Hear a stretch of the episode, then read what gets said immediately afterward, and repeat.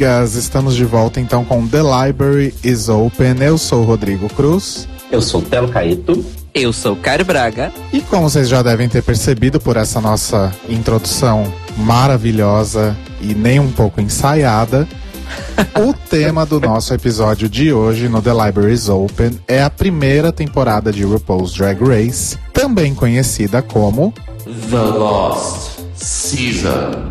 Olha, que, que tétrico. É a Sharon Needles falando? Que profundo. Não, não é a Sharon Needles falando. É a, é, a, é a Max fazendo a Sharon Needles no Snatch Game. Nossa. Nossa. Não poderia ser pior, não é mesmo? então, no episódio de hoje, a gente vai relembrar aí um pouquinho da primeira temporada desse reality show que deixou todo mundo embasbacado e também lembrar, obviamente, das nove queens que fizeram a gente começar a prestar um pouquinho mais de atenção na cultura drag, porque afinal, no fim das contas, muita gente foi introduzida, risos, por RuPaul's Drag Race, né? Isso é indiscutível. E tentar entender, a gente vai tentar fazer também uma conta que é quantos dólares foram gastos para gravar essa temporada. Eu acho, que é, eu acho que é uma conta possível. A gente pode tentar fazer ela aqui. É uma conta que cabe no nosso bolso. Cabe.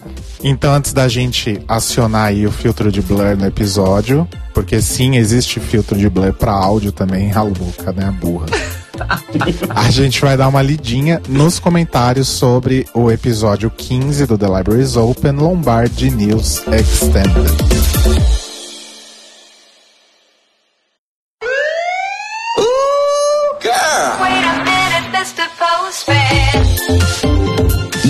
Começando, a gente vai ler o comentário do nosso lindo, um dos primeiros damos desse programa, que é o Marco Aurélio Maguga. Beijo pro Marco, meu mozão. Mua. Oh. Saudade de ouvir vocês, meninos. Parabéns pelo novo formato, ficou bem leve e bem bacana. Parece uma revista eletrônica matutina, só que bem mais fabulosa e com mais conteúdo, sabe? Um sonho, um quadro desses na TV aberta sendo interrompido para uma propaganda de cogumelo do sol. Olha, a gente pode introduzir umas propagandas de cogumelo do sol. A gente tá buscando patrocinadores, então. Pode ser que eles sejam nossos patrocinadores. Eles deram uma sumida, eles devem estar mais de boa agora. Ou a Top Term, né? Verdade, era assim. Top Term, liga pra gente. Já pensou que honra ter a voz da moça da Top Term? A voz maravilhosa da moça da Top Term no nosso podcast? Ia ser incrível. Acho inclusive que os EPs de Drag Race comentados por drags no Multishow poderiam ser substituídos por podcast do The Libraries Open. Porque No Tea, No Shade, No Pink Lemonade tá bem melhor e mais bem feito o roteiro de vocês. Sorry, not sorry. Bom, não é a gente que tá falando, então vale. São os nossos. é Obrigado, Marco. Obrigado, meu bem. Beijos. Mua. Mua. Mua. Agora o comentário do Renan Kaique Germanota. Oi, gente, tudo bem? Saudade de ouvir vocês. Gostei muito das novidades e anseio por programas novos. Sobre os rumores da oitava temporada, espero que o foco dessa season não seja a moda, como a season 7, e nem o teatro, mas sim um misto de variedades para podermos nos entreter. Concordo. Também queria uma coisa mais misturada. Das supostas queens, só conheci a Derek e o Bob. As duas acho possível sim, porque são queens de sucesso, porque queens de sucesso não cancelariam seus eventos por nada. E o fato da Alaska postar o Enos no Twitter pode ser para despistar. E a Alissa no VMA também. É. É, a gente respondeu o seu comentário, né, Renan? E eu repito aqui: amo teorias das conspirações. Amo. Adoro. Mas assim, a melhor parte é você imaginar que a Alissa programou esse buraco na agenda e para fazer a Miley Cyrus só para falar tipo, ah não, eu estou nativa. E ela tava no All Star, pensou? Eu gosto dessa ideia. Bom, pesquisei a performance das Von Carters e tô no chão com a destruição delas no palco, viu? A gente falou. Sim. Lorelai arrasou na emoção no palco também, fiquei muito emocionado. Realmente temos que valorizar a cena drag do Brasil. Viu, gente? Escuta o Renan. Valoriza a cena drag do Brasil. Olha, eu fico já me sentindo assim com uma missão cumprida na Terra, porque graças a gente alguém conheceu o trabalho de queens locais, né? Que acho que no fim das contas é um dos nossos maiores objetivos nessa nova fase, né? Exato, e pessoal de outras cidades do Brasil vão ver as suas drags locais, vão no clube e assistam o show. E sabe, posso falar o que, que o pessoal pode fazer pela gente? Vocês que moram fora de São Paulo, mandem pra gente nomes de drags locais pra gente conhecer. O que, que vocês acham? Olha. Boa. Gosto. Gosto. Gosto. Pra gente falar delas, divulgar o trabalho delas, ser amado por elas também e amá-las, eu acho. Quero. E o Renan concorda com a gente que a ideia de podcasts semanais para cada episódio de cada temporada que passou seria bem maçante e desnecessário. Pode fazer um ou dois sobre cada temporada, né? Pra poder falar sobre as coisas importantes e tal. Então tá, beijo, seu lindo. Mua. A gente tá muito feliz de ter voltado também, Renan. Uh, agora a gente tem um comentário aqui no Facebook do Robert Júnior. Eba, vocês voltaram para alegrar. Uhum. Em primeiro, queria dizer que vocês realmente fizeram falta e que é muito bom ter vocês de volta. Obrigado por terem lembrado de mim. Referente ao episódio, vamos lá. Eu sempre amei as asiáticas e mesmo depois de Onjine e Manila, Kimchi vai realmente se tornar minha preferida da season. Se ela estiver lá, né? Mas a gente acha que vai estar. Adoro suas montações e adoro o conteúdo que ela mostra. Fiquei triste por vocês falarem da minha princesa Britney, que mesmo sendo 2015, ela tá arrasando hoje e sempre. E ele tem curiosidade de ver a dela ah no programa. Olha lá, bem que alguém falou que a gente perde fãs por causa dos comentários dele. É, Fica com a gente, Robert. Beijos, Nate. Sinto falta nessas supostas queens, né, da oitava temporada, de uma Big Queen. Que ele não viu nenhum comentário, né, de proposta de nenhuma pra Season 8. Sim. Realmente, a gente não viu nenhuma. Bom, vamos ver, né? Referente ao All Stars, realmente muito está sendo falado em especial porque muitas também foram para as redes sociais e falaram sobre o programa. Por isso a gente, a questão, né, é se está sendo gravado agora ou não, e ele concorda com a gente que não está sendo gravado agora, muito provavelmente, porque eles vão saber a aceitação das queens da oitava, já que é provável que elas estejam, né, como aquela coisa de Season 1, 2 e 3 estava na primeira, agora Season 5, 6, 7 e 8 estariam na outra.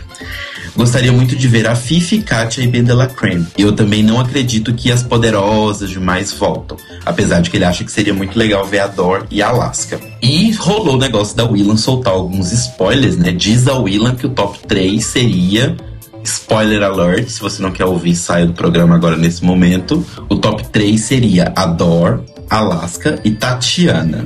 Mas espera, isso não foi a Willan que falou, foi alguém X, assim, não? Não, diz que foi a Willan. Ela, tipo, ela encontrou com umas pessoas num after de festa e ela soltou isso. A Willan pode ter falado isso só de trote, só pela zoeira. Ah, com certeza. Eu acho, muito mais provável. Gente, a Tatiana, se bem que a Willan tá bem engajada em falar mal de Drag Race nos últimos tempos, mais do que nunca, né? Ai, Willan, né? Sendo Willan. Mas ok, um beijo então, Robert, obrigado por ter comentado. E por último, a gente tem um comentário de um ouvinte novo, que é o Adriano Gasoli. E ele, o comentário dele ficou bem legal. É o seguinte: Conheci o The Library após ouvir um outro podcast sobre Drag Race, no qual o Caio participou.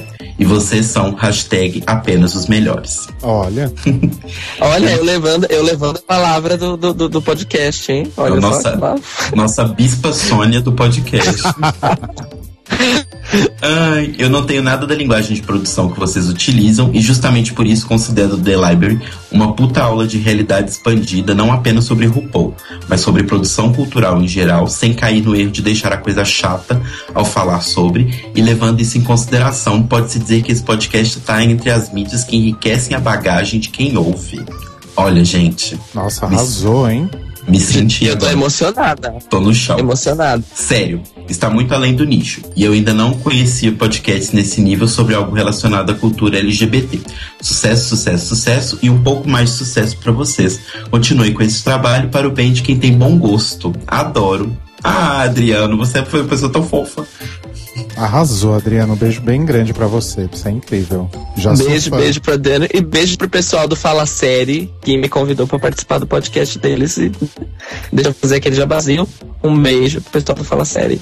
Sim, e um beijo pro Adriano e para todos os nossos novos ouvintes, né, que estão agora nessa nova fase acompanhando o programa. Sejam bem-vindos e fica que vai ter bolo.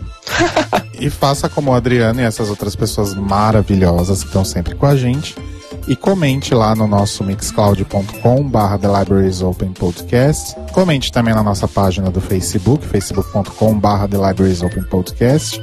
e mande e-mails para thelibrariesopenpodcast@gmail.com e pode comentar também no nosso post lá no acoisatoda.com. Lugar para você falar não falta, fia. É só chegar e falar. Somos democráticos. Posso sim. E só para lembrar que o The Libraries Open é apoiado pela Fanout LGBT Travel, uma agência especializada em turismo LGBT, né? Não precisa ser gay para voar pela Fanout, basta só querer ir para lugares incríveis. E o site é fanouts.com.br, fanouts.com.br. Ok? achei, anos no... achei anos 90 essa narração, gosto. Né? Tô treinando pra quando a gente estiver mexendo no meio Quando a gente estiver na Jovem Pan. é, não. Vamos então agora para o nosso próximo bloco.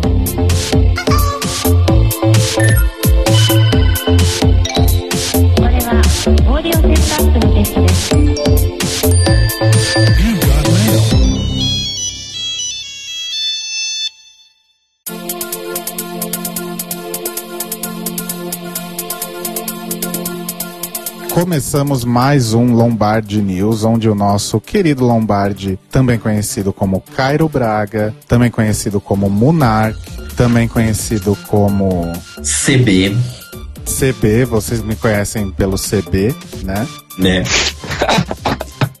Cairo, conta pra gente, quais são os bafos dessa semana? Ah, então, gente, muitos bafos aconteceram no mundo LGBT e além, não é? Porque é sempre bom a gente ir além. É, a primeira coisa que eu gostaria de falar é o seguinte, a gente está gravando esse podcast no dia é, 23 de setembro, que é o Dia Internacional da Visibilidade Bissexual.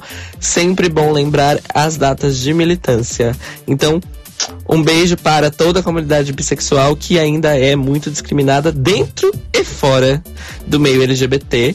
E um beijo pro Theo, que é o meu outro namorado que ele é bissexual e ele também luta para contra a invisibilidade bissexual. Um beijo, um beijo e um beijo. Sim, um beijo, Stefan. Eu acho que eu não conheço nenhum bissexual, gente. Não é possível, né? Ah, Bi, é impossível, vai. Você conhece, você só não tá lembrando. Eu posso mandar um beijo para todos? Eu acho mais legal. Claro. Claro. Um beijo para todos. Todos. Bom, o que nos leva a uma pessoa que sempre causa. Ela é uma pessoa muito talentosa, porém, na vida em geral, ela faz muita merda. E isso deixa a gente muito triste. Muito, muito triste mesmo. Estou falando ninguém mais, ninguém menos do que a Zilia Banks. O bafo é o seguinte, a Zilia Banks... Pera, pera, pera, pera. Você falou que a Zilia Banks é talentosa, é isso? Eu acho. Ah... Ah, Bom, continua. ok, beleza, você discorda. Continuando. Eu vou. Eu, mais talentosa do que a outra Zilha, ela é, assim, 100%. Ah, não, beleza, mas aí você tem nem base de comparação, né? Ah, né? A gente lida com o que a gente tem. Pois bem, o bafo é o seguinte: a Zilia Banks estava bela e bonita num voo da Delta Airlines, que por sinal é a companhia de voo preferida das drags americanas, por algum motivo que a gente ainda vai descobrir. E ela alegou ter sido maltratada por um atendente de voo, né, por um comissário de bordo. Segundo ela, ela foi agredida pelo fisicamente pelo comissário de bordo com alguma questão da mala dela no bagageiro e o lugar dela sentar, enfim, coisas de voo, né? E aí o que que aconteceu? Filmaram o bafo.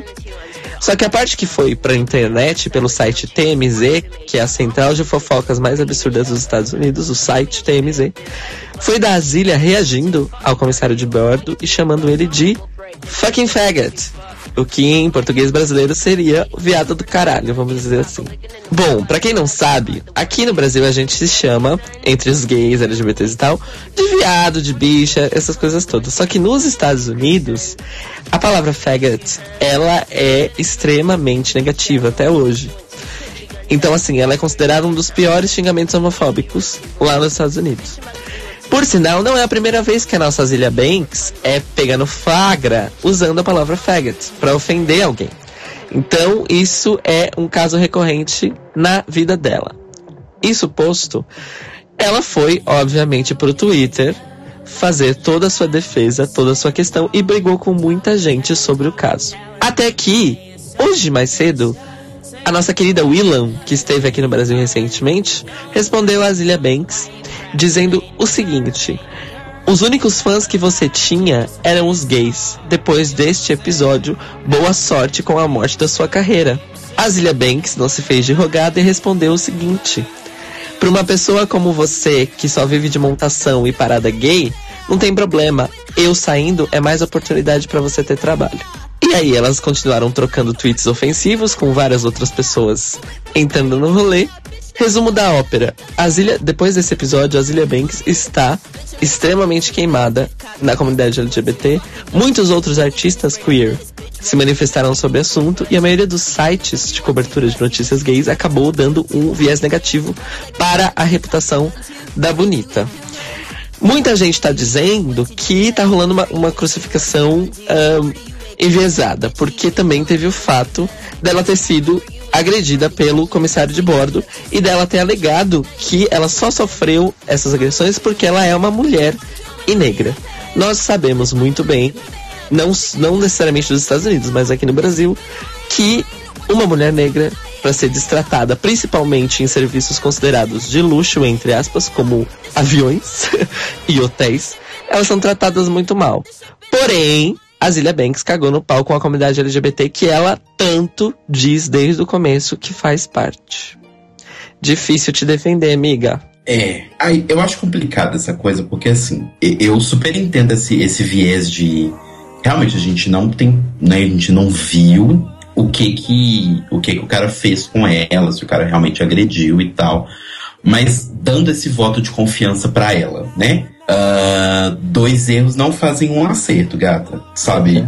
Você pode estar, tá, assim, coberta de razão de, de realmente brigar com o cara, de exigir seus direitos, de não, de não levar desaforo para casa, mas assim, a gente não responde ofensa com outra ofensa, porque senão o negócio vai ficando terrível. Sei lá, tipo, a Zilia Banks, ela devia parar de caçar confusão e fazer música, porque teoricamente ela é artista musical, né? Quando que ela lançou a última coisa? Sei lá. Eu só vejo ela arrumando treta e eu não vejo ela lançando nada novo. É meio que isso. Até quando o Cairo falou que ela era talentosa tal, não, não discordo totalmente, sabe? Eu acho que ela realmente fez coisas legais. Mas eu acho ela muito overrated. Não acho que ela é tudo isso que as pessoas falam, apenas. É, eu acho que quando ela, quando ela surgiu, ela preencheu um gap que, que tava precisando.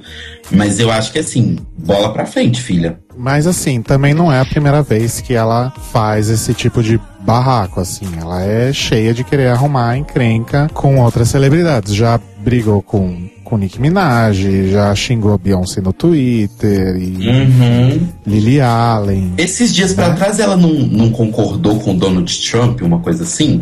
Eu não Acho vi isso. Acho que era sobre uma questão de. sobre questão de imigrantes, uma coisa assim. Eu, eu sei lá, gente, eu acho que assim, ela tá caçando demais, sabe? Em alguns momentos ela se torna um pouco desnecessária. Não que, obviamente, se ela tenha sofrido preconceito, ela deveria ficar calada. Mas eu acho que às vezes ela tá querendo fazer fama pela confusão só, sabe?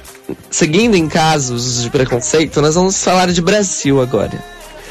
Nossa antes querida, agora não querida. a grande atriz, beleza, mas agora não tão querida, Beth Faria, deu uma entrevista à revista Joyce Pascovitch e ela fez a seguinte declaração: que ela não gosta de mulheres gordas, que ela tem repulsa e que um dos maiores medos da vida dela é que ela ficasse velha e gorda no fim da vida. Óbvio que isso não teve uma boa repercussão e um monte de gente foi lá em cima dela. E ela tem uma conta no Twitter e ela resolveu usar essa conta para dar a seguinte justificativa: abre aspas. Questão de gosto. Roupa de oncinha, unhas dos Nossa. pés pintadas de vermelho, não gosto. Mas não é ofensa, por favor. Questão de gosto, tá? Fecha aspas. Ah, piorou, né? Ainda, ainda ficou pior que o É, ela tá querendo comparar, tipo, eu não gosto de unha do pé vermelha com eu tenho asco de pessoas gordas. É, desculpa, mas não é a mesma coisa, não, amiga. Não, isso porque alguns anos atrás ela foi vítima de um episódio parecido, porque algum desses sites de fofoca tirou fotos dela na praia de biquíni e a galera foi lá falar que ela era pelancuda, velha baranga, essas coisas. Então, assim, a pessoa não aprendeu, né? Não aprendeu Eu nada. me lembro dessa ocasião. Pois é. E várias pessoas defenderam ela, porque, né, gente? Porra, etarismo e misoginia é foda. Mas aí a pessoa vem anos depois e fala de gordo, faz gordofobia e fica difícil de defender também, né? É que a gente sabe também, sei lá, ela tá repetindo um discurso, né, também. Tipo, mulher não pode ficar velha, né? Mas sei lá, né, Dona Beth Faria, vamos tomar cuidado com o que a gente fala? Dona Beth Faria e todo mundo, não. né? Porque, gente, que mundo é esse que a gente tá vivendo que as pessoas acham que podem sair falando qualquer absurdo por aí, né? Exorciz, colocando para fora todos os seus preconceitos e vai ficar tudo bem. Uhum. Não, e falar que é opinião, gosto. É, tipo, não faz sentido nenhum, sabe? Bom, as pessoas, têm que aprender a confundir, as pessoas têm que aprender a parar de confundir gosto com preconceito. É bem diferente, gente. Pois é, e ambos são construções sociais. Então, assim, gente, discurso de ódio não é opinião, tá? Fica essa lição aí pra gente. Exato. Por outro lado, na mesma semana, dois dias depois, a nossa diva maior do dance punk atual, Beth Dito, maravilhosa, lacrou desfilando para Marc Jacobs na Semana de Moda de Nova York. Vamos deixar aí na descrição um link pra foto da bonita desfilando. Maravilhosa. Ela andava bem sumida ou eu tô desinformado? Não, ela andava sumida mesmo. Até onde eu entendi, o Gossip tava dando um, um tempinho mais ou menos assim. Ou eles estão gravando o disco num ritmo super ok. Mas as últimas coisas que eu vi dela, ela tava fazendo alguns shows solos em clubes e tal. Sempre clubes gays. E performances com covers antigas e algumas músicas solo que ela trabalhou alguns anos atrás. Então existem alguns rumores que ela talvez lance um álbum solo ainda antes do disco novo do Gossip, mas vamos ver. Ela apenas lacrou, então assim, isso te, tudo bem que isso não aconteceu no Brasil, mas isso tem acontecido alguns dias depois, a galera prestar atenção dessa declaração da Beth Faria, só, só reforça quão Beth Faria está o quê? Errada. Um bull. Boots pra Beth Faria. Tutor booted. Booted. Continuando sobre divas maravilhosas, nós tivemos essa semana também nossa maravilhosa. Eu, eu amo ela desde algum tempo atrás, quando eu assisti The Help, que é um filme questionável, mas ela é uma puta de uma atriz. Viola Davis foi a primeira mulher negra no domingo a ganhar um Emmy de melhor atriz em série dramática, gente, em 2015. Né? Não estamos em 1917. A Não é. mulher negra a ganhar um Emmy de melhor atriz foi em 2015. Pois é, para vocês verem. E ela fez um discurso incrível falando principalmente sobre a questão de que o que, o, o que separa as mulheres não brancas das mulheres brancas no mundo de Hollywood, entretenimento, cinema e TV são as oportunidades. Então ela deixou um recado para os roteiristas e produtores, porque ela disse o seguinte: não, não teria como eu ganhar esse, me, esse M se o papel não existisse. Então escrevam mais papéis para mulheres negras e mulheres latinas e mulheres asiáticas e protagonistas e mulheres fortes fora de estereótipos, né? Então, foi um discurso muito emocionante. Eu assisti chorei horrores. Principalmente porque ela mereceu ganhar o Emmy nesse ano.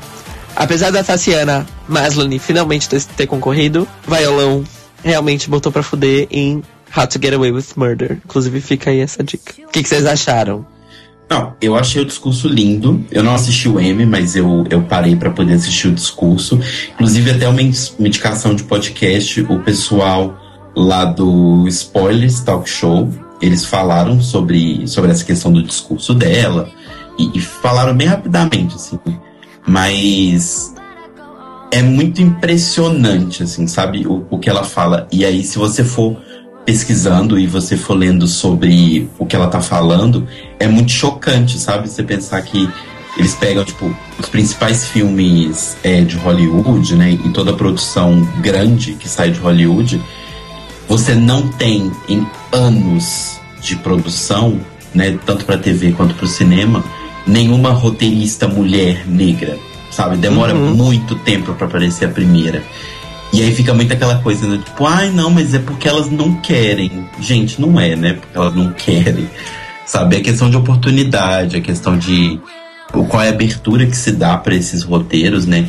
Inclusive, eu tava lendo um texto bem legal na Wired. Eu vou ver se eu consigo achar o link aqui, mas eles falavam rapidamente sobre como faz diferença, né, para quando você tá, tá fazendo roteiros e etc., de que você não tenha um, um modelo padrão de ator que você quer para aquele papel, né? Então, assim, não escreva o seu personagem. Se você, se você se propõe a escrever um personagem default, não coloque esse personagem como branco ou como hétero ou como, né?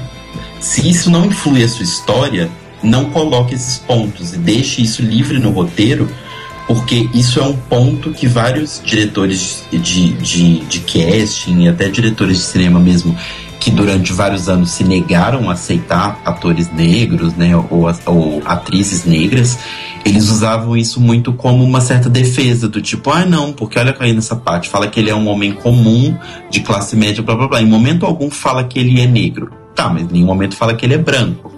Então, assim, tentar. É, era bem legal o texto. Eu vou ver se eu consigo achar o link, porque a revista da Wired ela não é livre, né? Ela não é gratuita e aberta. Mas eu vou tentar dar um jeito. E é isso, a gente foi nosso Lombard News. E vamos falar agora então sobre The Lost Season. Vamos. E. e...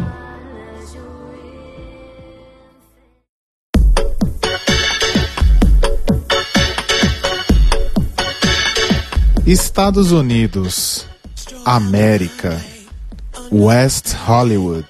Tô certo? Acho que tô, né? Tá. Los Angeles, pronto. Não? Sendo mais abrangente, Los Angeles. Melhor, né? 2 de fevereiro de 2009, Logo TV estreava a primeira temporada de RuPaul's Drag Race e a primeira busca pela America's Next Drag Superstar que iria ganhar meros 20 mil dólares, que em reais é mais ou menos 1 milhão e 600 mil. Ganharia, né? Porque não ganhou. É, vamos, vamos falar desse bafo também. Mas assim, RuPaul's Drag Race estreou então nessa data e desde então revolucionou não só o mundo drag, de certa forma, mas também o mundo LGBT de uma forma geral né? E a TV em si, né? Antes eu acho que a gente não tinha visto uma coisa tão diferente na TV aberta, Sim. tipo, passando num horário onde a mãe e o papai americanos estão jantando, sabe? Sim, com certeza. Ainda que o programa tenha aí uma. Vamos, vamos ser bem sinceros, né, gente? A gente tá aqui afinal para para fazer aquele reading básico, né? Claro. Ainda que a é. fórmula do programa não seja assim original, né? A gente já viu outros programas aí ah. com uma temática bem parecida, mas o fato de inserir drag queens no contexto foi realmente algo extremamente importante para todos nós a nível de comunidade no que tange a visibilidade como Olha. um todo, não é? Exato. É, essa fórmula de TV que vem de formato, né, americana, acaba que é tudo meio a mesma coisa, né? Então, assim, basicamente todos os reality shows, sejam eles do que for, todos os reality shows de competição, eles têm, sei lá, umas três fórmulas que vão se repetir e ser misturadas para os outros. Mas é basicamente a mesma coisa de todos. Então, o Paul acabou pegando um pouco dos dois grandes reality shows para o público gay, né? Que era American Next Top Model e Project Runway. Fez ali um mashup com, com a cultura drag e tal.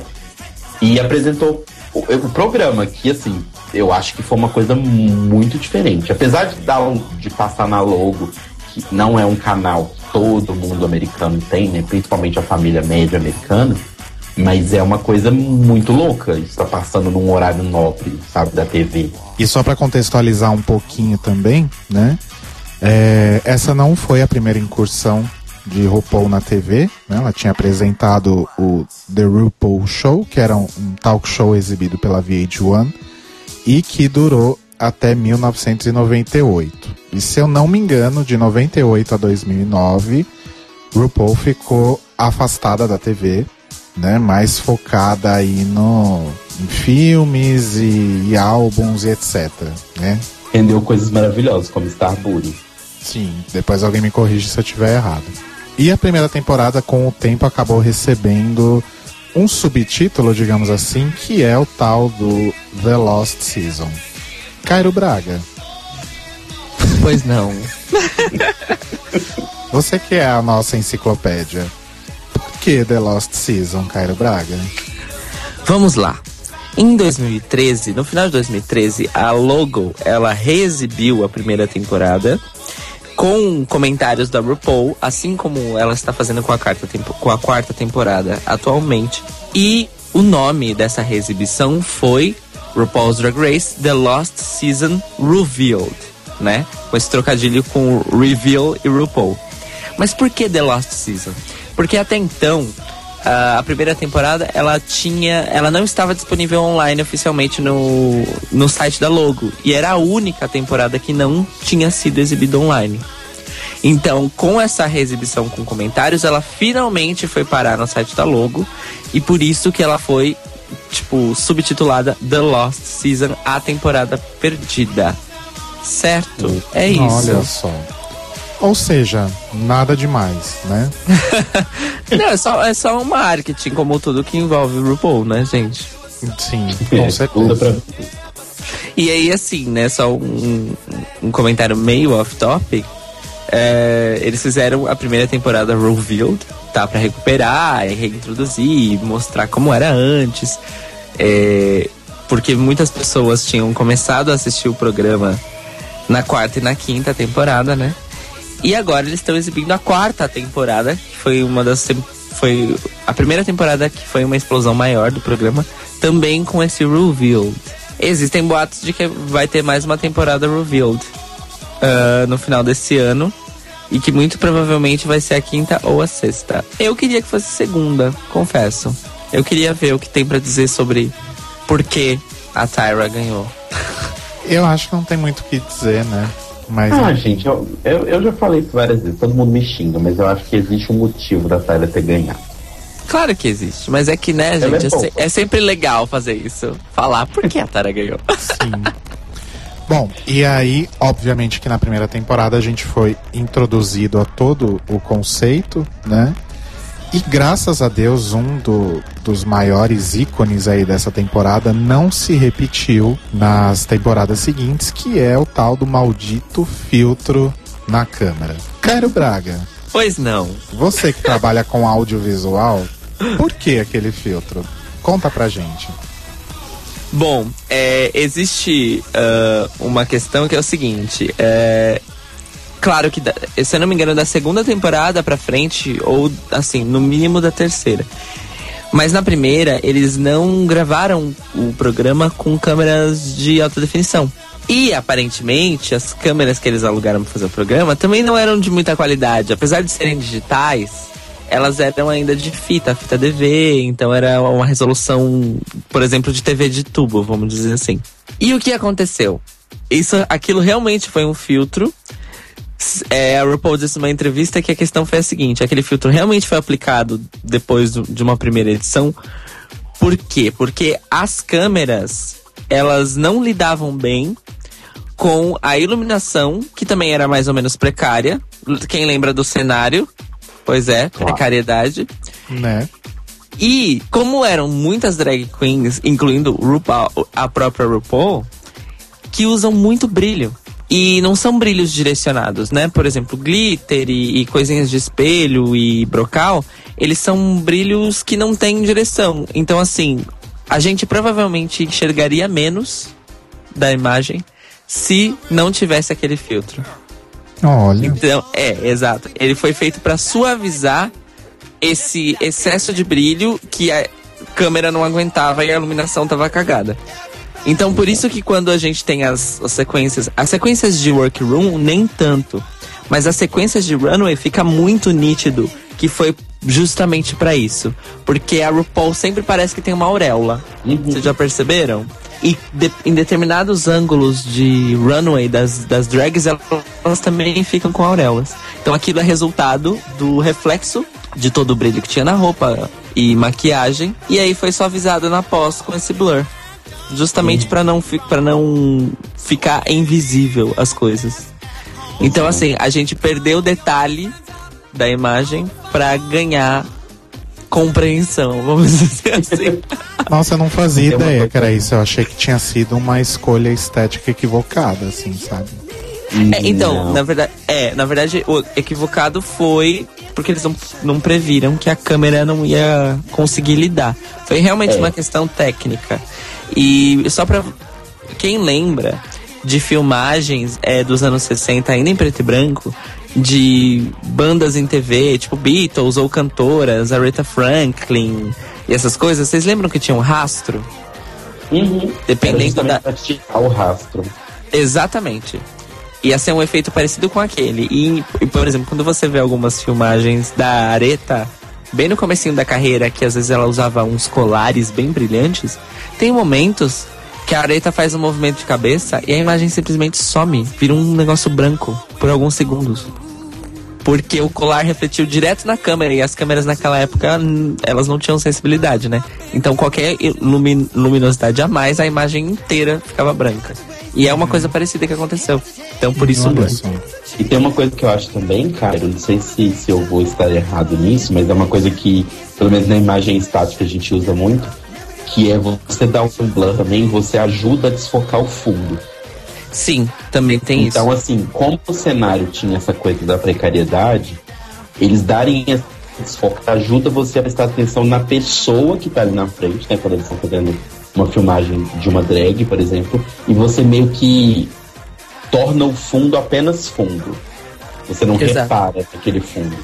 Exato. Então, incomoda menos a parede tá estranha, a parede tá torta, ou a parede ser feita de papel né? Isso vai incomodando menos quando você coloca, consegue colocar esse blurzinho. Então, Entendi. é uma coisa que ajuda.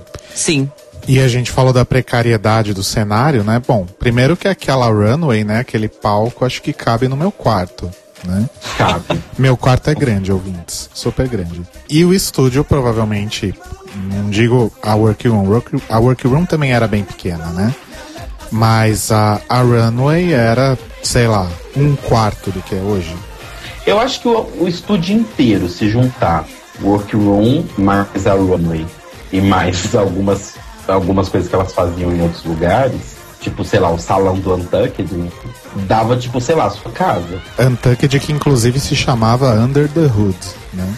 Under the Exato. Hood, exatamente. Eles não tinham feito a sacadinha do nome ainda. E era, e era realmente um negócio cru, assim. Eles filmavam, elas interagiam com a, com a câmera, e, e, era tipo um sofazinho atrás da, da runway.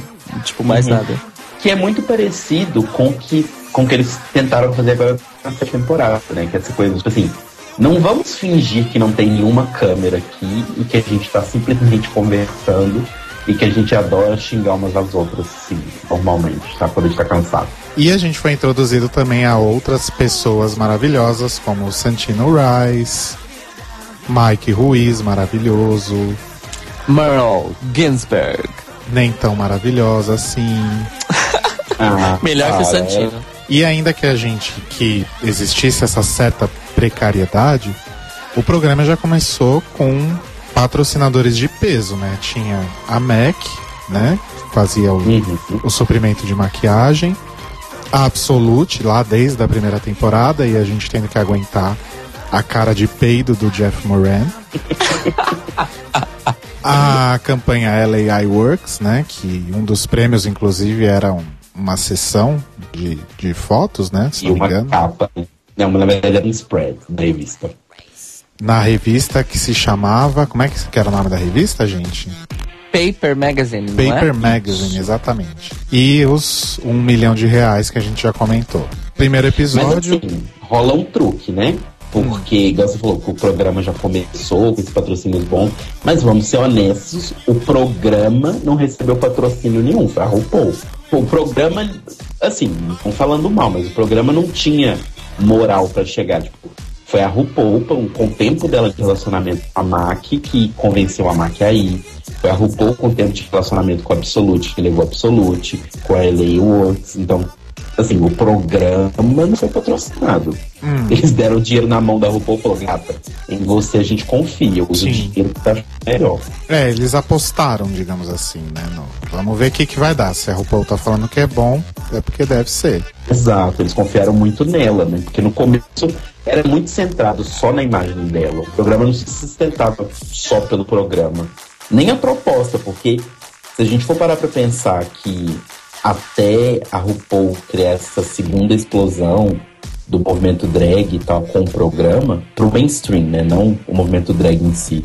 Mas até ela criar essa explosão, não tinha como um empresário, tipo, de uma empresa dessa saber, tipo, ah, um programa de reality show, meio uma corrida para ficar bonita de drag queens. Mas drag queens não é uma coisa que tá na moda. Não é uma coisa que a gente vê na TV todo dia, nos anos 2000. Né? Então, foi muita confiança na RuPaul mesmo. É, e, e assim, o próprio fato do programa ser precário nessa primeira temporada é, é uma prova de que, assim, beleza, a gente vai patrocinar a gente vai dar apoio, mas vai ser, vai ser um tanto X de apoio.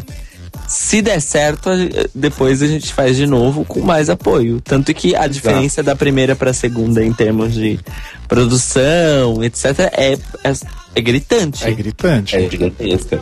Tanto que eu acho que nessa primeira, o patrocínio em si, tirando algumas marcas que tiveram uma coisa maior, não deve ter sido muito maior do que, sei lá, o dobro do valor do prêmio. E aí metade vai pro prêmio, a outra metade vai pra produção.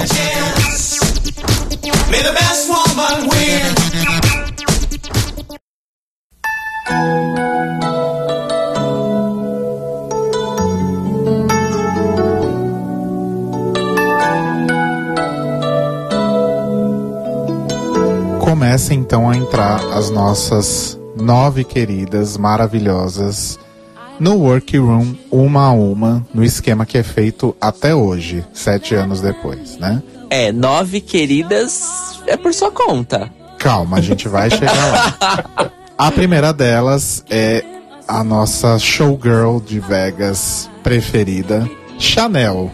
Ou seja, começamos com uma não querida. Começamos com alguém com a bunda de fora, né? Exatamente. Ah, desculpa, pra, mim, é, pra mim ela é querida. Eu adoro a Chanel, gente, desculpa. Você tá sendo irônica, né, amor? Não tô, eu gosto mesmo dela. Sério? Por motivos de? Por motivos de drag. Ah, não, tá, mas ela, é, eu acho ela uma pessoa detestável. Ah, ela é uma pessoa chata, muito chata. Tanto que no All Stars ela parece menos chata, porque a Chad Michaels tá ali do lado dela. E a Chad Não, eu acho ela ainda mais chata. Eu acho ela ainda mais chata do lado da Chad, porque você vê o contraste. Por contraste. Ah, mas é que eu acho é. que. Eu, então, a minha impressão, no geral, é o contrário. Minha impressão, é, minha impressão é que a Chad Michaels é tão legal que ela consegue até amansar a chatice da Chanel. Mas não sei. Enfim, no nosso episódio sobre All Stars a gente fala sobre isso. Eu acho que a, a grande questão da Chanel é que talvez, entre essas nove, digamos, né? Provavelmente ela é a que tinha mais tempo, né, de, de, de drag. Estrada. De, de, estrada, isso, obrigado. N não, não, pô. A que tinha mais tempo de estrada era a Pork Chop. Nossa, Sério? com certeza, Pork, Pork Chop. Chop quando, quando a Pork Chop entrou na primeira temporada, ela tinha 21 anos de drag já. É verdade.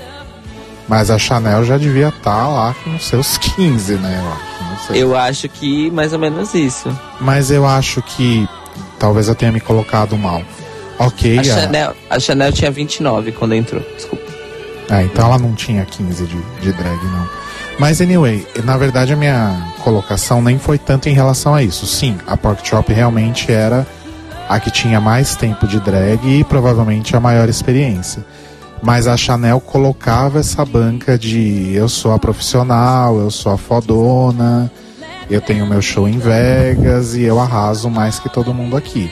Exato. Porque, exato. querendo ou não, você ter um show em Vegas fixo realmente denota que você tem muita gente que vai para te ver. Não é qualquer um que sustenta um show fixo em Vegas. Mas como que vocês acham que foi a participação dela no, na temporada? Vocês acham que ela merecia chegar onde chegou? Não, assim, eu acho que ela merecia. Porque o meu problema com ela é o mesmo da Tyra. Eu sei assumir quando a pessoa é talentosa, mas é insuportável. Mas assim, eu acho que ela merecia estar tá lá. O problema é que eu acho que ela foi cansando tanto a gente que assistia quanto os jurados, porque toda fucking prova, seja mini desafio, seja desafio principal, seja, sei lá, quem peida mais alto, tudo ela fala, todos, gente, ela fala, eu deveria ter ganho esse desafio. Não faz o menor sentido para mim. Eu deveria ter ganho esse desafio. Beleza, alguns fazem até algum sentido, alguns ela deveria ter ganho. Agora, todos, gata, menos, né? Seja menos. Olha, eu gosto da, da participação da Chanel, em, assim, a parte do drag. Gosto muito. Me divirto com certos momentos, mais o que o. com certos momentos mais o ó dela. Mas. Porque é, é como o Telo disse, tem momentos que ela é delusional, assim. Total.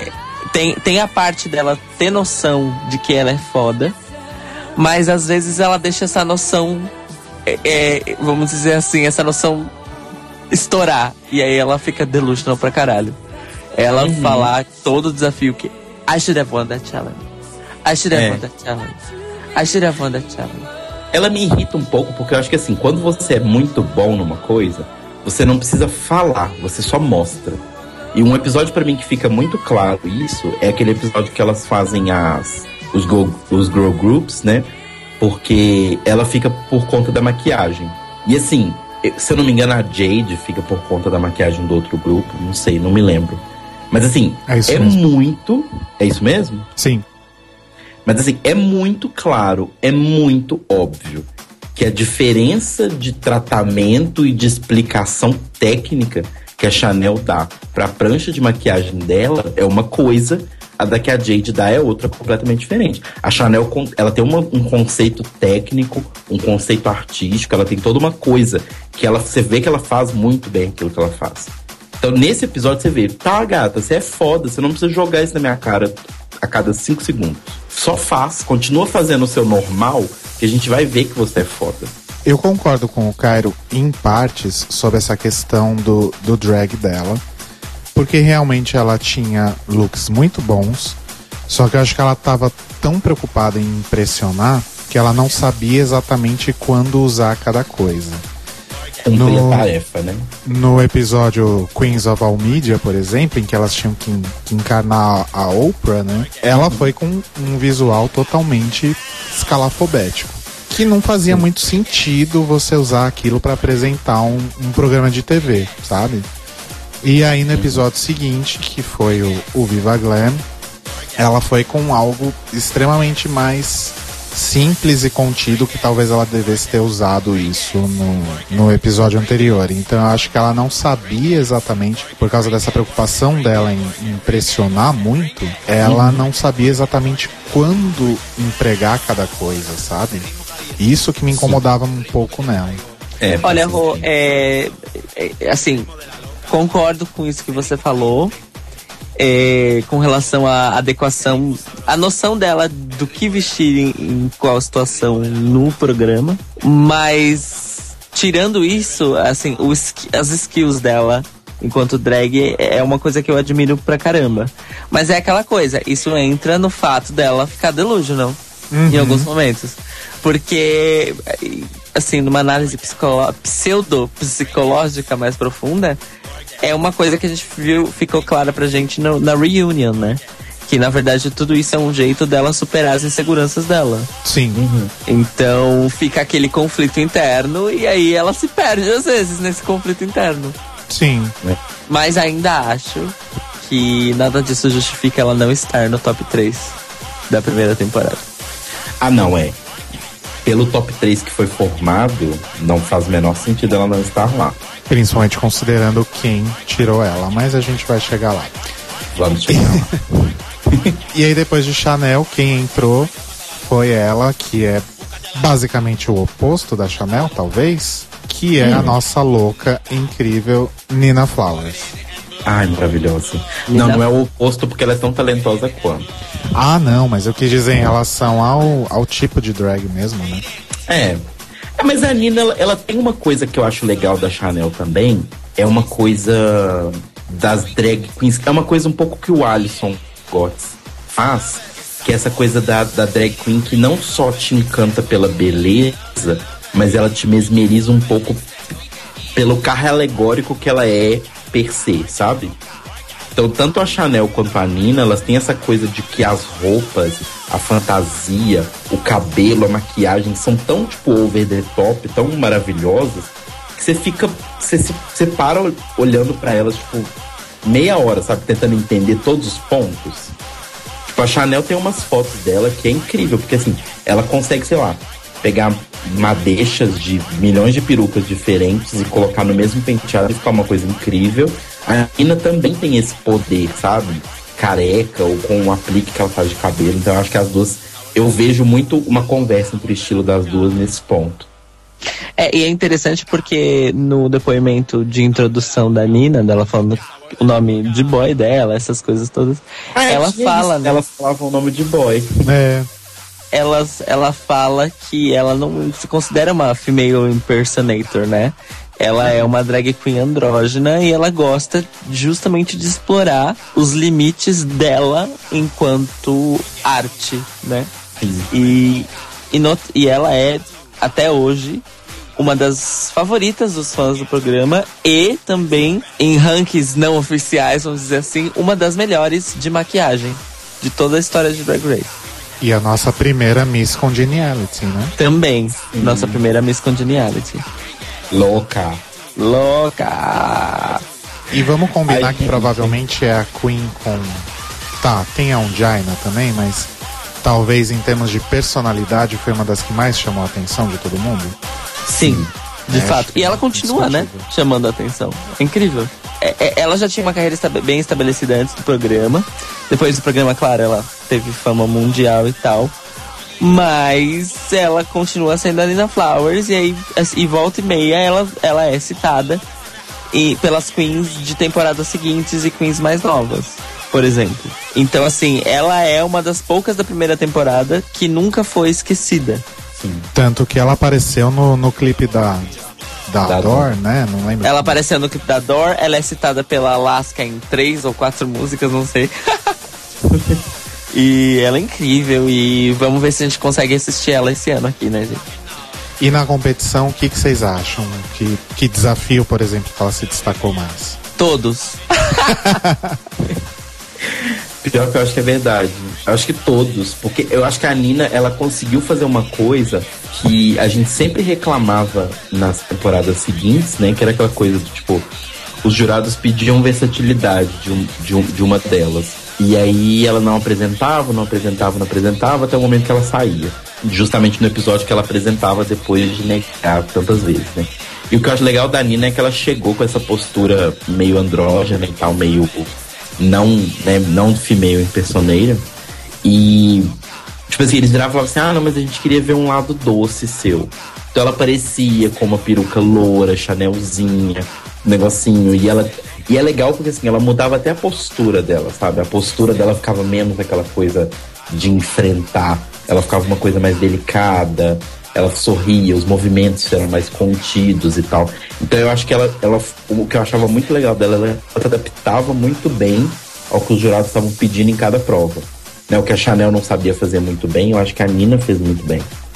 E logo na primeira temporada, a Nina foi uma das, das personagens mais características por vários motivos.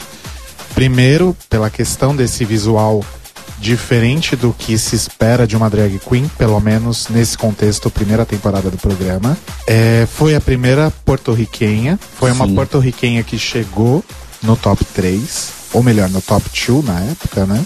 E ela nunca dublou. E assim, e sobre a questão de, de, de, de se destacar nos desafios, é claro que a gente vai falar mais da Bibi depois, mas era um lance que, assim, basicamente sempre nos desafios, era pau a pau, ela e a Bibi. Sim. Sim. A temporada toda. Uhum.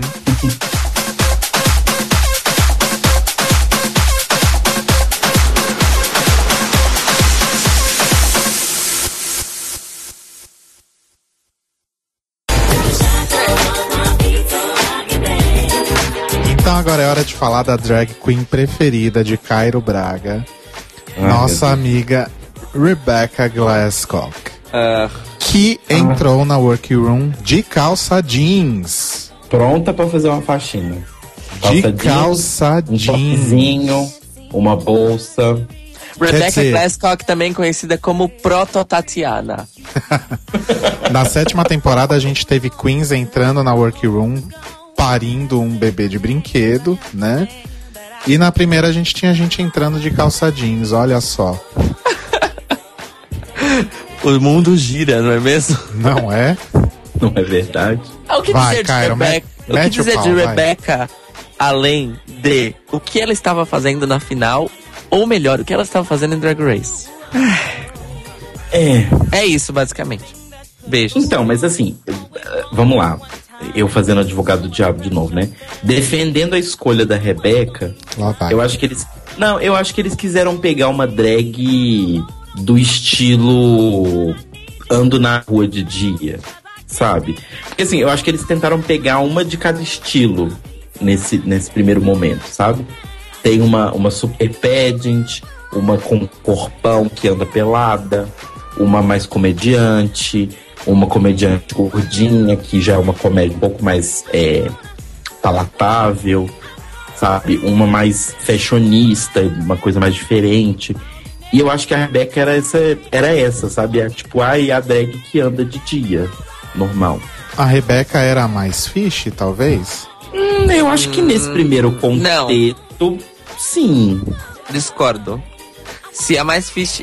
A gente tá falando quem era a mais fish da primeira temporada? Uhum. Sim. É Jade. Com aquele pauzão? mesmo com. Então, mesmo com aquela necona, ela ainda era mais fish. E para vocês verem, né? O estilo de drag da Jade também é um daytime drag, também é um girly drag. É um drag com, é, sem a maquiagem exagerada, mas mais female impersonator. Exatamente, exatamente. Só que assim, a Jade era muito melhor fazendo essa proposta do que a Rebecca. Não, na todo minha mundo opinião. era melhor que a Rebecca. Mas eu acho que eles tinham que trazer um de cada tipo. Eu não é, sei, Ou seja, o da ela... Rebecca é o tipo ruim. É tipo o que não fazer. e a é, RuPaul deixou ela até o final pra, pra, pra reforçar a lição de olha, não façam, tá? Exato. Vocês aprenderam? E assim, não também façam. tem aquela coisa que ela era novinha, inexperiente, que toda temporada tem uma novinha, pelo menos uma, né? Novinha, inexperiente. Gente, até, até a Shangela com seis meses de drag era melhor do que a Rebecca. Ah, não. era. Você forçou um pouco agora. Porque eu acho que não a Shangela foi. A Shangela na segunda temporada foi, um, foi o, o assim, o pior que atingimos até hoje, eu acho. Eu acho que a Rebecca era pior. Porque além, porque além da Rebecca ser uma drag pior, a Rebecca era uma pessoa pior. Sim. enquanto Não. pessoa, ela é a pessoa mais detestável que eu já vi na vida. Pois é. Saindo de pessoas detestáveis, então a gente tem a outra Queen que provavelmente é a Queen da primeira temporada que mais conquistou o coração de todo mundo, que é a Onjaina. Não. Eu não conheço uma pessoa que não goste da Onjaina, apesar de, e aí eu vou apanhar, já sei, dela não ser, pelo menos a essa altura, ela não ser exatamente uh, refinada, mas não entendam refinada como uma refinada pageant ou, ou algo mais conceitual, etc. É, eu acho que ela deixava. Ela era uma pessoa maravilhosa, extremamente divertida e que sabe se apresentar, performar. Mas em termos de produção, look, maquiagem, etc., ela deixava um pouquinho a desejar, não? Não sei se nos looks. Porque eu acho que ela tinha looks interessantes, mas eu entendo o que você tá dizendo, maquiagem e tal. Olha, eu acho que é o seguinte, a Ongina, como eu posso dizer? Na primeira temporada, a gente tinha uma divisão bem clara de queens que tinham uma personalidade e um personagem sólido e queens que estavam patinando. Para mim, a Ongina é uma personalidade e um personagem sólido. E o estilo dela, esse estilo que as pessoas falam que ah, não é drag o suficiente, é, um, é só mais um estilo de drag, na verdade, como você acabou de falar. Uhum. Então eu não, é acho que. Fuck, né? É, eu não acho que falte refinamento na, na Ongina. Tá, desculpa. De verdade, mas. Não, não, não, não tô te, te gongando. Mas eu realmente não acho, não acho que esse seria o, o, o termo melhor para descrever a situação, né? É, mas o, só o fato da. É porque assim, realmente, a gente sabe quem venceu e a gente sabe o tipo de drag que a RuPaul queria botar pra cima. O RuPaul queria mas... RuPaul. Exato, exatamente. Nessa primeira temporada isso era, tipo, claro. Na segunda ficou claro também. Na terceira que começou a mudar um pouquinho. Começou a mudar. É. Mas só o fato da RuPaul ter deixado bem claro o quanto ela valorizava o tipo de drag da Ungina para mim, para mim mostrou que na verdade a abertura era maior do que parecia num primeiro momento. Porque, por exemplo, você tem nessa primeira temporada Jade, você tem mesmo Rebecca, você tem Bibi, você tem Chanel, que são queens que se você perguntar para alguém, para alguém o que é uma drag queen, vai ser uma, uma, uma descrição parecida com essas quatro. Uhum. Inclusive com a, com a Pork Chop. Porque a Pork Chop vem de concursos, né? Mas aí você tem as foras da curva. Nina Flowers, que fica no meio do caminho, né? Na verdade, na minha opinião. A Tammy Brown, que é também uma coisa completamente outra. E a Undina. Eu acho que é, eu, a minha visão da, da Undina é essa. E, assim, amo para sempre. Queria muito que ela voltasse no Stars 2, se for o caso. Mas acho que não vai ser. E aí a Undina protagonizou uma série de, de momentos bastante emocionantes, né? O primeiro momento quando ela assumiu que era HIV positivo. Depois Sim. do quando ela ganhou o desafio Viva Glam, na verdade, que para ela foi uma puta conquista de vida, né? Pela uhum. temática do, do desafio. Gente, como eu chorei nesse episódio. Né, acho que todo mundo choramos, né, Rodrigo? Todo então, ficou... quando eu reassisti agora, né, tava preparando para este nosso episódio, eu chorei de novo, gente. e é a terceira ou quarta vez que eu assisto. não, mas não tem como. É, é realmente acho que não digo nem da primeira temporada, sabe? Eu acho que eu digo de toda a história do reality, é um dos momentos mais emocionantes. Sim. E também aquele lip sync tenso com a Bibi, que RuPaul saiu da bancada e foi lá tomar uma água, tomar um ar. Dizem que ela foi negociar o, o primeiro Shantae e o Bold Stay, mas parece que não rolou, né? Pois e é. ela foi realmente obrigada, naquele momento, a eliminar a Ungina e foi com certeza o momento mais triste da temporada. Outro momento que eu choro também. De novo, apesar, apesar de entender o porquê, mas eu choro muito. Porque assim, uh, é no episódio seguinte, né, inclusive. Sim, é no episódio seguinte. Sim. Aliás, uma coisa que a gente não falou sobre a primeira temporada no geral. Pessoas que estão escutando isso antes de ver a primeira temporada pela primeira vez, a primeira temporada é assim, ó. Acabou. É, é muito rápido. Não é 15 episódios e uau, não. É assim, acabou, fim. É, são então, só nove, então é muito Só nove participantes, então assim, tudo acontece muito rápido. E, e é foda porque quando ela ganhou o, o desafio do Viva Glam, ela fez, né, o desafio tal, e ela não tinha não tinha revelado que ela era a HIV positivo.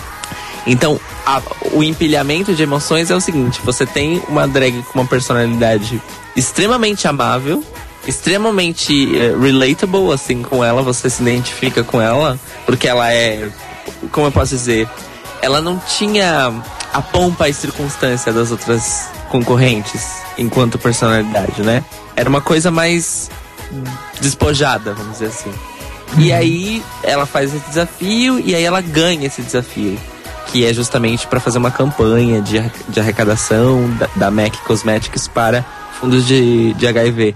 E aí ela ganha e ela fala que é importante justamente porque ela é HIV positivo. E ninguém sabia. E a, a RuPaul. Nem a família dela na época. Nem a família dela na época. E, então, a RuPaul chora, né? Nesse episódio, quando ela fala. Não, a Merle, o Santino. Até o Santino, gente. Coitado. é verdade, chora. o Santino chora. Eu acho que é a única vez que o Santino chora. Foi a primeira vez que a gente viu emoção saindo de todo mundo. Exato. Sim. E aí, logo em seguida, então, a gente tem uma que, infelizmente, a gente não teve muito tempo de ver um pouco mais dela, porque foi a histórica primeira eliminada de RuPaul's Drag Race, Victoria Porkchop Parker. Hey, Porkchop, hey, girl. Victoria Porkchop Parker, que quem não assistiu o, o documentário Pageant, assista porque ela é uma das personagens principais do documentário e dá para ver o quanto ela é maravilhosa. Tudo que a gente não pôde conferir em Drag Race por causa da saída prematura dela. Exato, e a Pork Chop é sempre citada como exemplo de que a drag em, em RuPaul's Drag Race não é a drag no resto da carreira dela. Porque Exato. a Pork Chop entrou em Drag Race com 20 anos de, de experiência de drag nas costas. Eu não sei quantas centenas de troféus ela já tinha. No, no, no pageant ela chega a falar quantos troféus ela tem, mas eu acho que o, o pageant foi feito bem antes da primeira temporada de Drag Race. Sim. E, e assim, ela e, e tem e isso é sempre, ela é sempre citada nos reunites das temporadas seguintes ou em entrevistas da RuPaul de outras drags, por quê? Todo mundo acha que é uma ironia tremenda uma drag tão conhecida e respeitada no meio drag como a Park Chop, porque ela é uma drag uh, gorda do interior que fez uma puta de uma carreira em, em concursos de, de passarela e ela é uma lenda drag nos Estados Unidos, a Park Chop. É, então, se você pensar que em 2009 ela tinha 21 anos de carreira de drag, significa que ela começou antes da RuPaul. Inclusive. então, assim. Significa que hoje, ano que vem, ela vai fazer 30 anos de carreira de drag. Ela vai fazer 30 anos de carreira de drag. Então, vejam só vocês. A ironia que é a drag mais experiente que já entrou em Drag Race, mais premiada que é uma lenda viva, ser justamente a primeira eliminada do reality. And a primeira eliminada do reality porque não sabe costurar. Pois é. Sim. Pois é. É, é aquela coisa, né, gente? Tipo, lembrando sempre, o Drag Race não é um mundo real. Não julguem o talento dela, não julguem, tipo, se elas são boas, ruins, blá blá blá blá blá, blá pelo reality. O reality não diz nada, basicamente. Ele diz quem sabe se prontar rápido e quem tem respostas rápidas. Exato. Então, tipo, não desvalorizem a, a Pop Chop, a Kelly Mental. Uhum. Sabe, a Sasha Bell. A Sasha Bell. Por terem saído Por cedo. Favor. Todas elas têm o seu valor. Sim. Inclusive é... a Sasha Bell. Em, só lembrado que a Trixie falou pra gente na entrevista que a gente mostrou pra vocês no episódio anterior é um programa de TV em que você é obrigado a fazer coisas que você nunca fez, um pouco um espaço de tempo, com câmeras e o mundo inteiro julgando você. Então, não então, é a vida real. sobre a morte da sua mãe. Exatamente. Como a sua mãe morreu? Conta pra gente. E aponta a câmera na sua cara. Enquanto você costura um vestido, em, enquanto você costura três vestidos em duas horas. Exato. É. E Pork Chop foi eliminada no primeiro episódio por uma Queen que quase ninguém lembra, a não ser quando rola aquele gif dela caindo na passarela. E eu acho que foi a única que caiu na passarela até hoje. Que é a caixa. A caixa. Maravilhosa a caixa. A caixa. E a se vocês acham que a Rebecca Glasscock era uma pessoa ruim, é que vocês estavam esquecendo da caixa. Rebecca Glasscock é um anjo do lado da caixa. Gente, assim, só um momento aqui. Um momento é, off-topic. Por favor, se vocês tiverem acesso à primeira temporada ou né, o Google, procurem a foto da caixa desmontada. Beleza. Agora vai lá e procura uma foto da. Qual que é o nome daquela da quarta temporada? Que era amiga da, da Latrice? La Chambion? La Chambion. Procura La Chambion desmontada. Vê se a caixa não é a irmã mais velha da La Chambion. Nossa, eu nunca tinha reparado, é verdade é basicamente gêmeas. Xuxa gêmeas. Com alguns anos de diferença, mas é muito igual. E ainda que a caixa tenha sido desagradável, arrumou encrenca com todo mundo, chegou lá cheia de postura e tal, ela dublou três vezes os três Sim. primeiros episódios e só saiu porque a Chanel fez aquele truque de derrubar a peruca de medusa dela, né? Que ah, ela assumiu é. que foi Os... um truque foi um truque, foi um trucaço, foi um dos maiores truques ever. E, ou seja, a caixa dublou metade da temporada.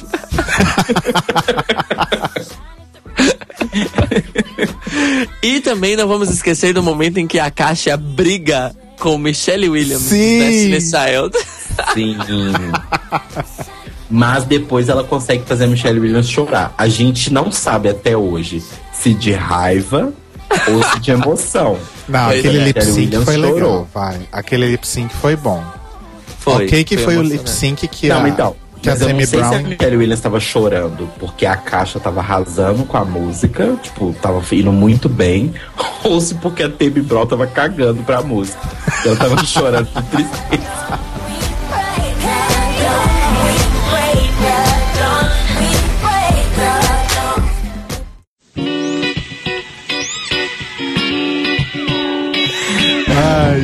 Vamos Bem... falar dessa pessoa maravilhosa que essa sim é a drag vamos. preferida de Lá, Caixa. A Caixa não tem nada de bom, só que ela era uma piranha, chata pra caralho. E ela entrou com a mesma roupa que a Chanel. Lembram? A mesma bunda aparecendo, a mesma ah, calça é, com a bunda aparecendo. Fora. Ela usou a mesma eu, roupa quase a temporada acho que eu vou toda. uma calça minha jeans, assim, com a bunda de fora. Tá aí, corta. Ai, vamos, Bi. Vou com vamos, você. Pronto. Vamos. Posso, amor? Aí a gente tira todas as nossas fotos de costas, abraçadinha, olhando pra câmera. Assim. Tipo biscate panqueca. Posso, Isso. amor? Bom, Tammy Brown. Tammy Brown. Tammy Brown é simplesmente. Eu não sei, eu não sei falar o que a Tammy Brown é, gente, porque ela é completamente absurda, né? No bom sentido, pelo amor de Deus, não uhum. me entendam mal, no, no ótimo sentido. É uma das pessoas mais divertidas desse mundo porque ela simplesmente é do jeito que ela é e foda-se, sabe? Sim. Existe uma coisa muito importante que ele, que ele fala montado, é, montado de boy, ótimo. Que ele fala quando ele tá de boy, na apresentação dele, que ele fala assim: é, Eu sou o personagem. A Tammy Brown não é outra pessoa. Eu sou o personagem. Dali dá pra ver que ela é diferente. E não, única. A Temi, ela tem uma coisa que eu acho que é, é meio mágica, assim, nela, que é tipo, ela consegue ser completamente o que você não espera. A Temi Brown, ela não é. Ela é caricata, mas ela não é uma caricata do tipo, ah, já sei o que ela vai falar. Ela vai fazer essa piada. Não, ela é completamente, tipo, out, sabe? Ela é completamente louca. E eu acho isso meio mágico nela, assim. E eu, às vezes eu fico, eu fico feliz pelo fato dela ter entrado na primeira temporada. E que era uma temporada com poucas drags, então ela conseguiu se destacar e tal. Tanto que o nome dela reverbera até hoje também, né? Assim como da Nina. Mas às vezes eu fico meio triste que ela entrou numa época em que o programa ainda tinha uma cabeça muito fechada para o que era a Next Drag Superstar. Porque talvez se ela tivesse entrado depois, tipo uma Milk, por exemplo, sabe? Eu acho que o talento dela e essa loucura dela ia levar ela muito adiante. Apesar de que ela é um pouco punk, né? Ela não gosta de seguir as regras, então... O que de certa forma é, é bom, né? E é algo que começou a ser reconhecido só muito tempo depois, que é essa coisa de ser independente do que a Michelle Visage diz, ou até a própria RuPaul em alguns momentos, é aquela coisa de se manter fiel ao que você é, né? Uhum. Tipo, ai, um desafio de girl group, mas girl group não tem nada a ver comigo. Eu vou fazer o que eu sei fazer. Eu vou fazer o que eu gosto de fazer. Eu Pode ser que eu seja eliminada, mas eu vou me manter fiel ao que eu sou. É interessante que o, o Telo falou que ela é punk, porque na carreira dela no geral, ela é mais uma drag hip do que punk, né? na carreira Não, mas quando eu falo punk é porque, tipo assim, foda-se as Não, de atitude. Sim, eu entendi. Porque, assim, só pra quem não sabe, informação extra programa, a Tammy Brown tem, eh, canta numa bandinha que toca um rockzinho ensolarado dos anos 60 Gente. sobre meio ambiente e coisas cósmicas. Não sabia, que tudo. Sim, é, é tipo Off Montreal com Tammy Brown. Amo, já quero ouvir. Off Montreal, primeira fase, Rô. e aí, por fim, quase por fim, na verdade, temos a Nekuda Jade. Que ficou conhecida por ser Nekuda, basicamente.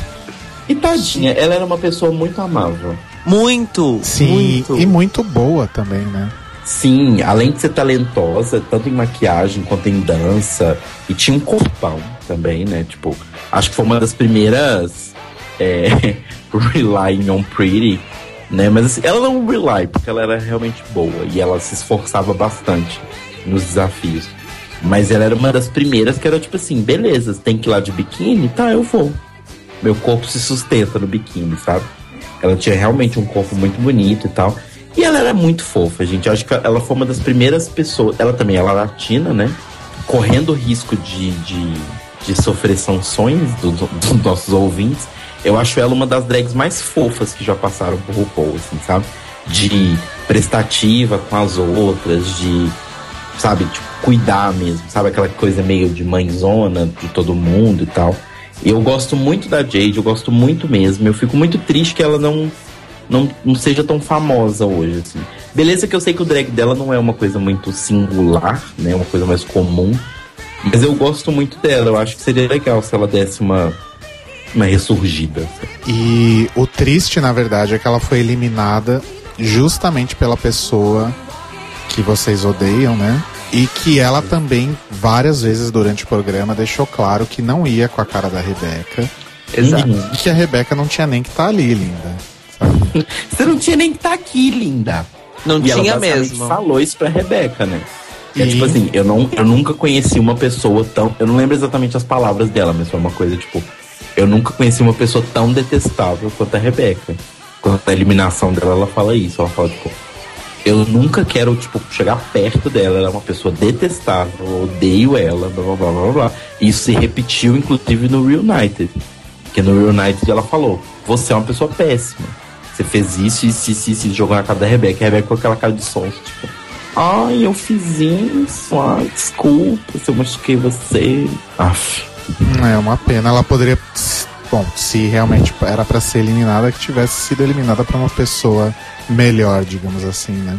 Uhum. E por fim, America's Next Drag Superstar, a primeira sucessora da RuPaul, Bibi Zahara Benet, que, como vocês disseram, era realmente sucessora do, de, da RuPaul de fato, né?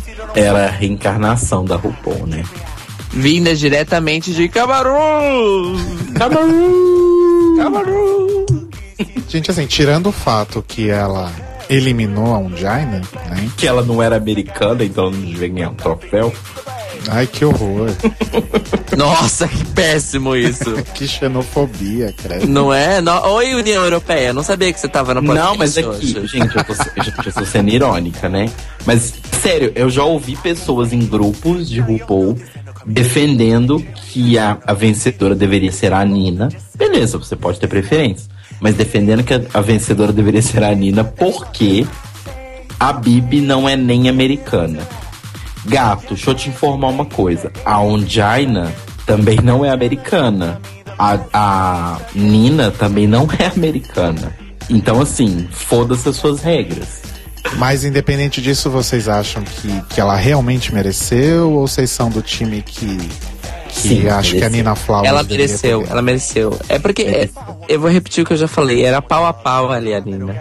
Por mais que as duas sejam fodas em estilos muito diferentes, a gente sabe que ela mereceu e por que a RuPaul escolheu ela, né? Por causa da questão da sucessão mesmo.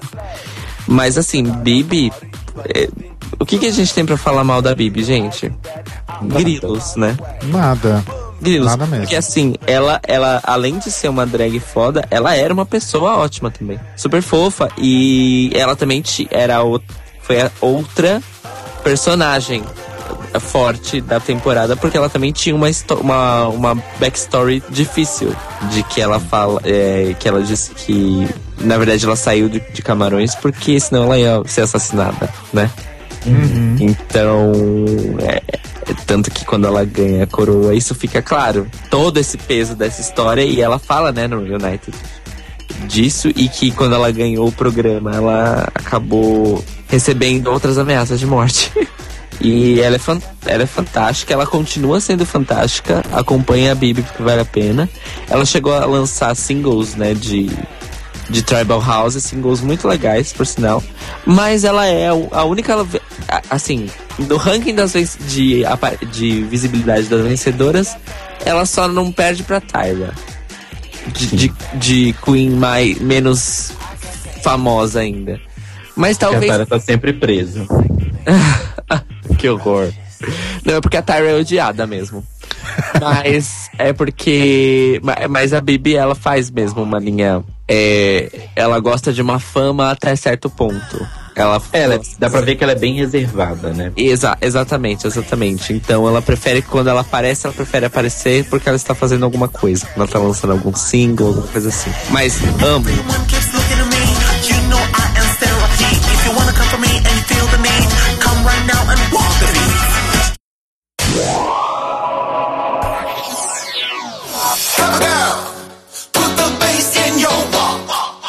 E falando então, agora que a gente falou sobre a, as queens, tem várias outras coisas dessa temporada que acabaram virando fórmula para as temporadas seguintes, né?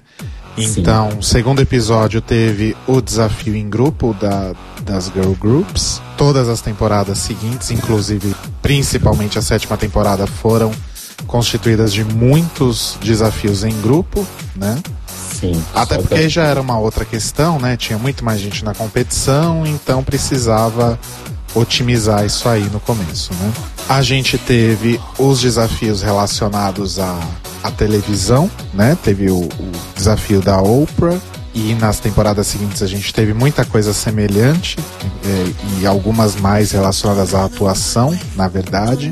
O desafio do, do Viva Glam é aquele que você tem que fazer um, um testemunial sobre algum tema específico. O desafio de montar pessoas que não são drag queens, no caso Ai, esse. Que é o meu preferido, gente. Foram o das lutadoras, né? Sim, o Makeover Challenge toda temporada o Makeover Challenge é o meu preferido. E o Drag Ball, que é aquele tenso em que tem que rolar três looks diferentes, uma coreografia, um passe de macumba e mais um monte de coisa, tudo de uma vez só em um dia. Que esse foi o da Absolute, né? Isso, foi o da Absolute que elas tinham que usar, incorporar as frutas. Elas já tinham que fazer três looks, né? E aí a RuPaul no final informa que elas vão ter que incorporar as frutas de alguma forma nos looks também.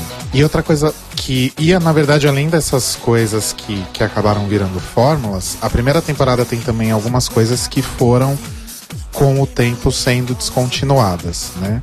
Então, uhum. essa coisa que vocês falaram no começo sobre o, a participante se apresentar como boy, falando o nome de boy, e aí fala sobre a drag isso foi descontinuado. É, as cenas de. Dúvida, dúvida, dúvida, dúvida, dúvida.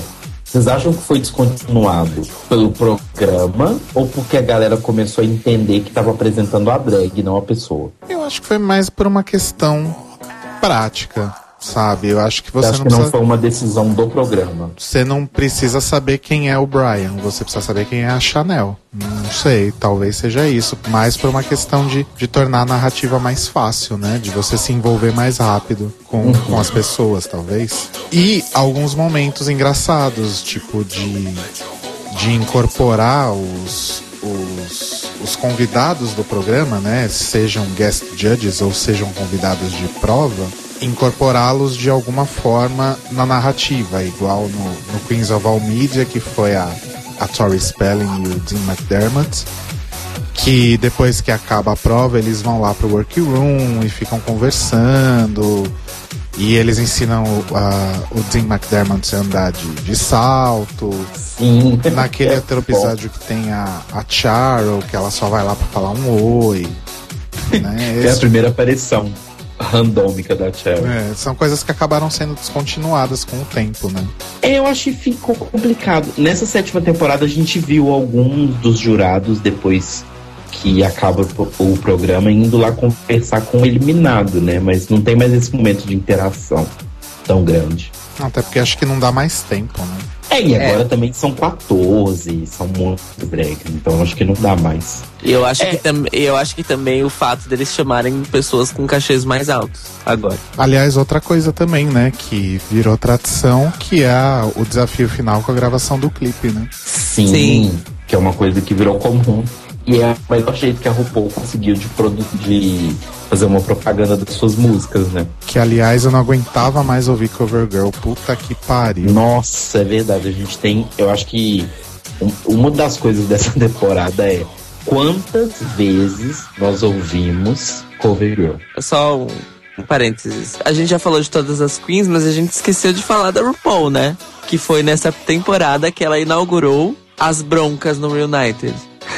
Nossa, sim. Verdade. Fala e que ela, ela dá. A, a, Chanel provoca e ela dá uma chapuletada em todas elas ao mesmo tempo. Uhum. E aí a Tammy Brown. Maravilhosa. Fica incomodada com o palavrão que ela fala. E a Tammy Brown fala que nunca viu ela andando com crianças na natureza. Uma frase que até hoje faz parte das gírias do programa. Exato. Explica para os ouvintes que não assistiram ou não lembram o que significa essa frase, Cairo Braga. I don't see you walking children in nature.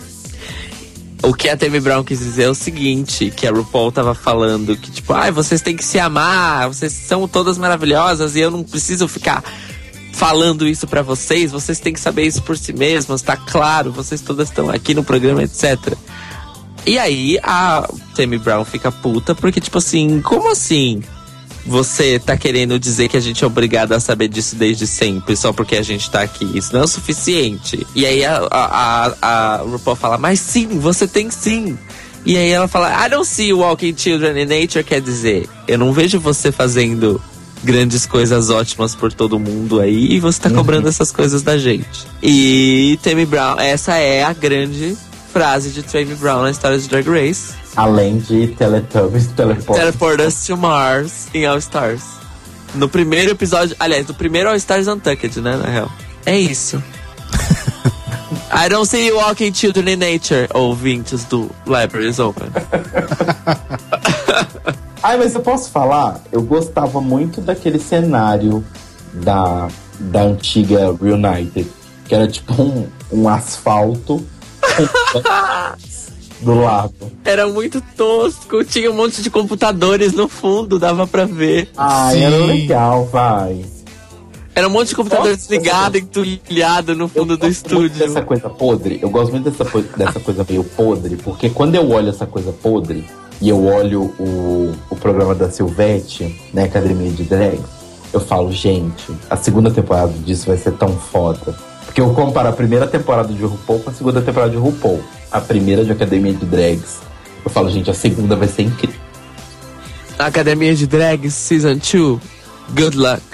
And don't fuck it up. Eu acho que o RuPaul deveria fazer uma homenagem à Lost Season e fazer a oitava temporada naquele mesmo cenário, com o mesmo filtro na câmera. Ia ser maravilhoso. Pelo menos um episódio com o filtro ia ser legal. Sei lá, o Nossa. primeiro episódio com o filtro. Ia ser muito foda. Vou mandar esse, esse e-mail hoje. Vou mandar esse e-mail pra Ru.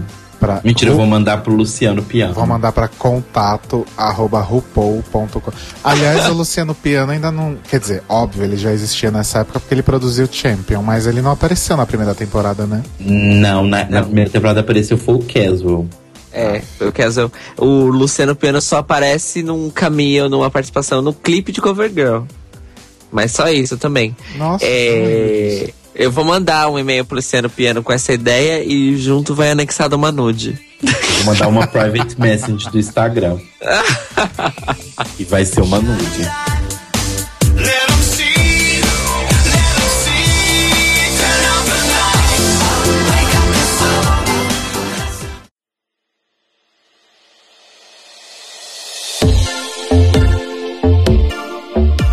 Bom, hora de tirar então o filtro de blur, voltar à realidade e a gente espera que vocês tenham aí tido vontade de rever ou ver pela primeira vez, quem sabe, né? A primeira temporada de RuPaul's Drag Race. Já faz tanto tempo, né, gente? Nossa, oito anos. Agora, como que vocês vão ver, eu não sei, porque não tem mais no Netflix, então vocês Tem podem... na locadora do Paulo Coelho. é, ó, eu vou dar uma dica aqui em segredo. Fosco News. Pronto. Arrasou. Arrasou. E assistam o Under the Hood também, que é o, o primeiro Untucked, né? Eu confesso que eu não tive paciência de ver tudo, não. Eu também não, porque é muito aflitivo. Não, não é dinâmico como os outros Untuckeds, mas. Não é fake como os outros Untuckeds. mas vale a pena. Porque, enfim, né? Lembrando mais uma vez, foi o que deu início a tudo isso, a toda essa coisa maravilhosa que a gente está vivendo hoje em plenos 2000 e crise, né? Não, é 2000 me. Olha, o meu tá bem 2000 crise, viu? Você bem Ai, amor, não fala isso. Vamos pensar positivo. 2000 e crise, kiss me. Daqui pensa, é daqui a meia hora é seu aniversário. Ah, é verdade. Olha pois só. É. Quer dizer, quando as pessoas estiverem ouvindo já não vai ser mais. Mas enfim, Cairo Braga tem alguns. Quando as pessoas estiverem ouvindo, vai ser quase o meu aniversário, na verdade. É. A louca. Mas enfim, Cairo Braga tem dois recadinhos para vocês. Eu tenho dois recadinhos para vocês. O primeiro é o seguinte: eu não sei se você, se você está acompanhando o nosso podcast pela nossa página, pelo nosso Mixcloud e pelo portal A Coisa Toda, você já deve saber. Mas é sempre bom lembrar. Como os nossos episódios estão sendo quinzenais, na semana seguinte do episódio a gente está postando o nosso querido, amado, hilário e podreiríssimo Untucked. Então fique ligado, porque segunda-feira que vem tem o Untucked deste episódio e daqui a 15 dias um episódio inédito para vocês. O segundo recadinho é o seguinte: nós estamos agora morando no portal A Coisa Toda o novo portal brasileiro de conteúdo relacionado à diversidade humana, sexual, de identidade, de cultura, etc e tal. E nós estamos dentro da seção Act Play, que é o braço audiovisual da coisa toda. Lá tem séries em vídeo com uma lona, mo fazendo montação com pessoas que nunca se montaram. Nós temos Duda Babalu fazendo Ai, drag. Malona, monta, por favor. Ó, fica aí esse pedido de Telo Caetano para ser montado pela Manona. Nós temos o Drag Repórter com Duda Babalu. E nós temos. É isso já é um segredinho. Nós estamos começando a desenvolver algumas webséries de ficção. Então fiquem ligadinhos Olha. na coisa toda. Adoro pois nós agora estamos morando lá. Além, é claro, de todo o conteúdo de texto, colunas, artigos e reviews e agendas de várias cidades do Brasil com relação à noite, queer, identidade e pensamento. Muito obrigado a vocês e acessem www.acoisatoda.com e achem a gente lá.